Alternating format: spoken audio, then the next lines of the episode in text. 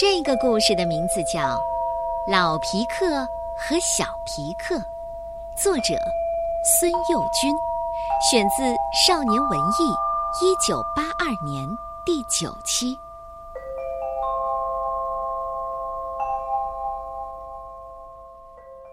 第一集，皮克先生想要一个儿子。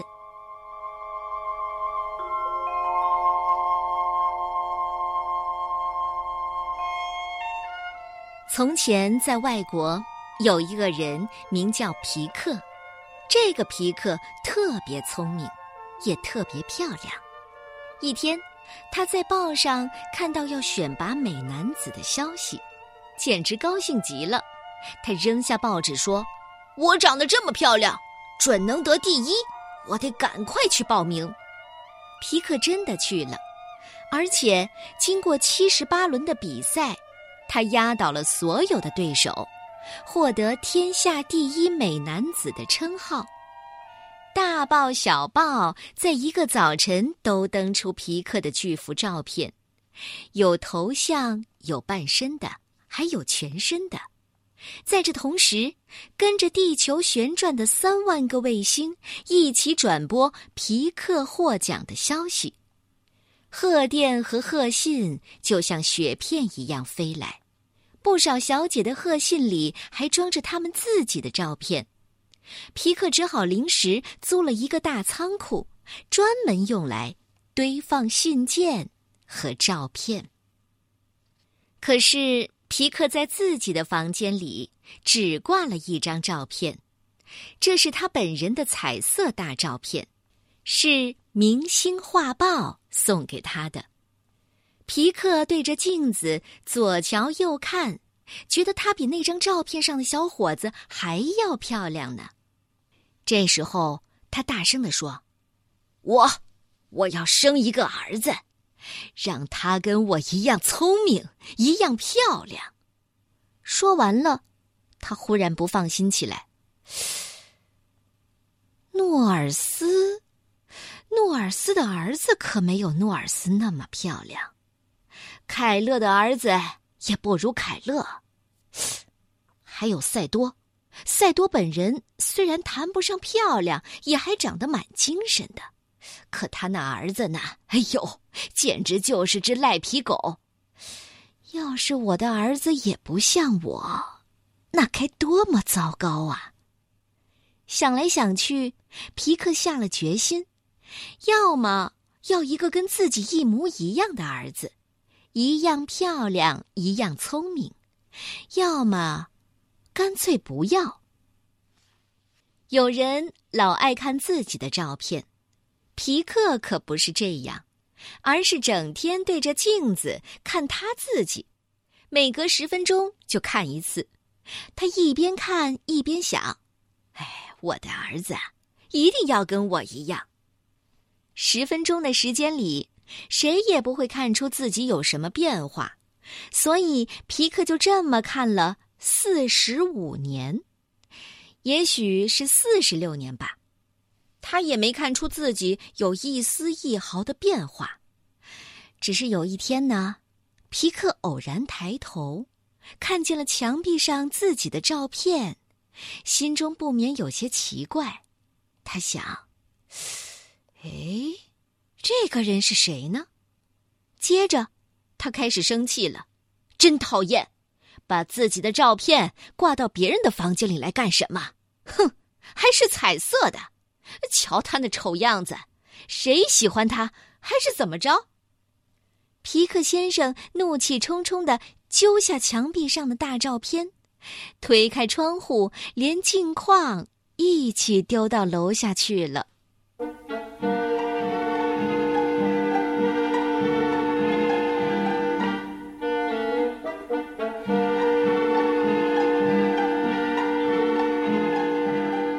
第二集深夜的仙女。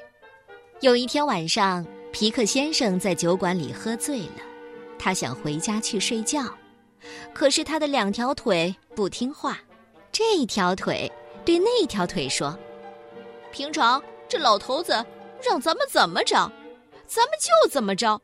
今天他喝醉了，咱们俩可该随便逛逛了。你说呢？”那条腿说：“我看这主意不错，走。”可那两条腿的意见又不完全一样，一个说东边热闹，应该朝东去；一个说西边清静，应该往西走。这么一来，皮克先生就被他们带着歪歪扭扭的、胡乱的转悠了一气。到了半夜，转到了一个大公园里去了。皮克先生看见眼前有一大缸酒，他就举起一条胳膊。拼命的挥舞着说：“呃呃，不行不行，呃，这么多酒，呃，我可喝不了。”他用力太猛，身体一摇晃，扑通一声，一头栽进了酒缸，一下子清醒了，赶紧爬了上来。他揉揉眼睛，仔细看了看，说：“呃哦，呃，原来不是酒缸，呃，是个大湖啊。”哎，这是什么地方啊？呃，哦，是公园儿。呃，这深更半夜的，我跑到公园里来干什么呢？他拧了拧衣服上的水，想回家去。可是刚转身，猛然听见树林里传来银铃般的笑声。他借着明亮的月光看看表，嘟囔说：“呃。”这般时候，呃，公园里怎么还会有人呢？女孩子们就更不敢来了。啊，这肯定是仙女。皮克先生蹑手蹑脚的走向树林，这树林里真的有一群美丽的仙女，她们趁着夜深人静，跑到公园里来玩了。仙女们都穿着薄纱的长裙。走起来轻飘飘的，每个仙女的手里呀，都提着一只漂亮的花篮。他们在树林里互相追逐着，嘻嘻哈哈的笑。皮克先生可看呆了，看了一会儿，他忽然想起来，他还没娶妻子呢。那是因为他不肯，他怕妻子给他生一个不像他的儿子。要是娶个仙女。那可就是另外一回事儿了。皮克听过一个故事，说是一群仙女变成白天鹅，飞到一个大湖边，在岸上脱去羽毛，跳进湖里洗澡。一个王子跑到湖边，抓起一只最美丽的天鹅的羽毛，这别的仙女啊，都变作天鹅飞走了，只剩下一个最美丽的仙女飞不成。于是跟王子结婚了。要是他也，皮克先生一分钟也不耽搁，一溜烟儿的跑回了湖边去。他围着湖跑了一大圈，也没有找到一根白羽毛。哎，也许这些仙女不是天鹅变的。他一边这样想着，一边悄悄地走回树林。这时候。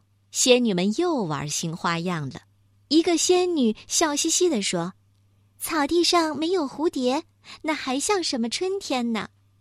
她打开花篮，取出一块雪白的面团似的东西，揪下一点儿，用手指灵巧地碾成了一个个薄片儿。他一撒手，薄片儿忽然扇动起来，变成一只白色的大蝴蝶，飞到空中。不一会儿。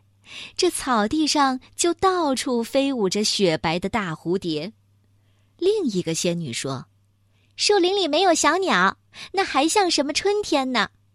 她打开花篮，从里边拿出一块金黄色的面团儿，揪下一些，团成个小球，往地上一扔。那个小球还没落到地上，就展开双翅飞起来。一直飞到树枝上，在枝上蹦来蹦去，还滴溜溜、滴溜溜唱着好听的歌儿。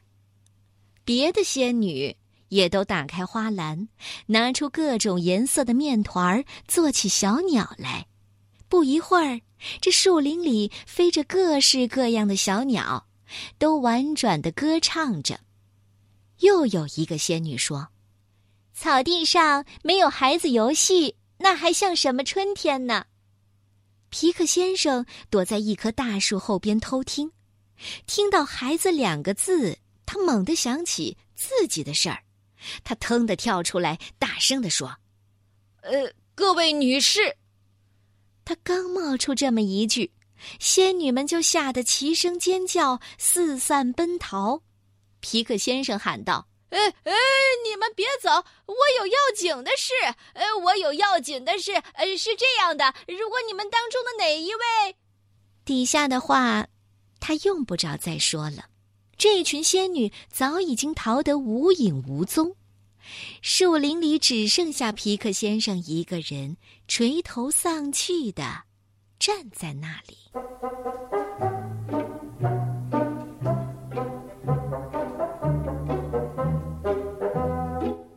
第三集，小皮克。可是皮克先生一下子又兴高采烈起来，因为他忽然发现脚下扔着一只花篮，这显然是一个惊慌失措的仙女丢下来的。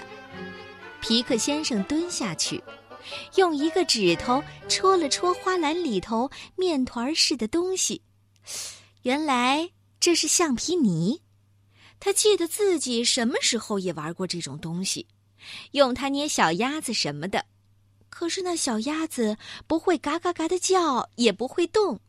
仙女的橡皮泥那就是另一回事了。既然用它能捏成会飞会叫的小鸟，当然也能捏成会走路会说话的孩子。他们也说了嘛，娶仙女为什么？不就是为生一个儿子吗？再说，谁能保证仙女生的儿子准跟我一模一样？哼，这回好了，我要自己动手，捏出一个跟我一丝一毫都不差的儿子来。皮克先生提起花篮，哈哈笑着回了家。第二天早晨，皮克先生精神焕发，他提来花篮，准备好工具。就面对着镜子忙碌起来。说起一丝一毫都不差是很容易的，但是你要真做起来，还是很困难的。皮克先生必须首先数清自己胡子的数目，还得弄清它们的分布情况。数完了胡子，他又数眉毛；数完了眉毛，又数头发。这头发很淘气呀。都躲在他的后脑勺上，他必须在身后再立一面镜子才行。幸亏数目不算大，总共才十三根，所以一下子就数清了。可是还有脑门子上和眼角的小道道呢，也必须一条一条的数清楚。皮克先生可一点也不嫌麻烦，他一直兴冲冲的在那儿忙碌着。忘了时间，也忘了饥饿。到了掌灯的时候，皮克先生终于完成了他的杰作。由于橡皮泥不够，小皮克比他尺寸小了点儿，这是唯一让他感到遗憾的。除此之外，简直没得说。小皮克惟妙惟肖，跟他一丝一毫都不差。在皮克先生完成自己杰作的过程中。小皮克一直不大老实，捏好了面孔，那小家伙就挤眉弄眼；安上胡子，小家伙就用力的吹，吹的胡子朝上翘起来，还开心的咯咯咯的笑。开头啊，这很让皮克先生高兴，他自言自语的说：“哎，这仙女就是仙女，连橡皮泥都这么神奇。”可是到后来。在皮克先生给儿子安上一条胳膊的时候，那小家伙竟然嬉皮笑脸的伸过手来摸他圆圆的红鼻头。哎，这可叫皮克先生有些发愁了。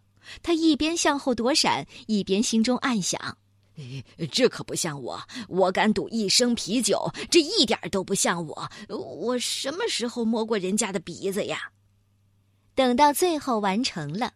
皮克先生对摆放在小椅子上的儿子说：“好了，你现在可以试着活动一下了。”没等他说完，小皮克就一下子蹦起来，他毫不犹豫地跳上椅子，又从椅子爬到桌子上。他推动桌面的半导体收音机，快活地喊：“大汽车开啦！滴滴！”这可把皮克先生给吓坏了。哎哎，我的天哪！他睁大了双眼说：“他完全像一只猴子。呃，再说他怎么管那叫汽车呢？呃，看样子他精神不大正常。”皮克先生这么一想，觉得十分的忧愁。这个儿子跟自己长得一模一样，连头发、胡子的根数都相同，可是他却那么愚蠢、无知和浅薄。他激怒地挥舞着两个拳头说：“呃呃，这样不行，他必须跟我一样有教养，一样聪明。他必须接受我的严格训练。要是敢违背我，我就要给他点颜色看。”